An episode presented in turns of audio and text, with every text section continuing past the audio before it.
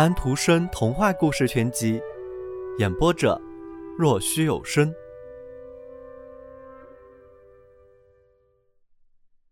第四页，月亮说道：“昨夜我看了一出德国戏，是在一个小城里，一座牲口棚改成了一个剧场。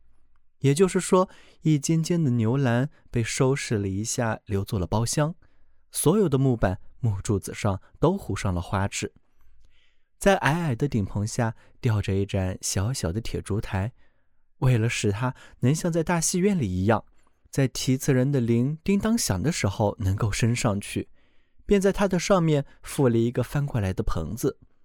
叮铃，叮铃，铁烛台往上升了好几尺，于是大家都知道喜剧开始了。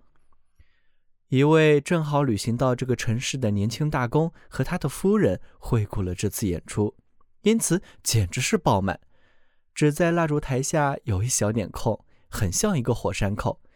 没有一个人坐在这里，蜡油哒哒的往下滴，这些我全都看到了，因为里面热极了，他们不得不把墙上所有的通风口都打开，姑娘小伙子便从这些通风口道挤了进来，尽管有警察坐在里面，拿着警棍在恐吓他们，那对年轻大工夫妇坐在靠近乐队的两张老靠背椅子上。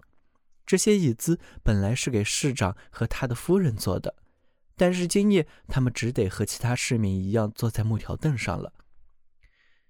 瞧，这才真是强中更有强中手呢！夫人们悄悄地议论着，说的许多人都乐起来，气氛便更加活跃了。蜡台跳动着，一伙无赖之徒挨了一顿骂。我嘛，是啊。我这月亮看了整整一出喜剧。小朋友们，今天的故事已经讲完了，请闭上你们的眼睛吧，晚安。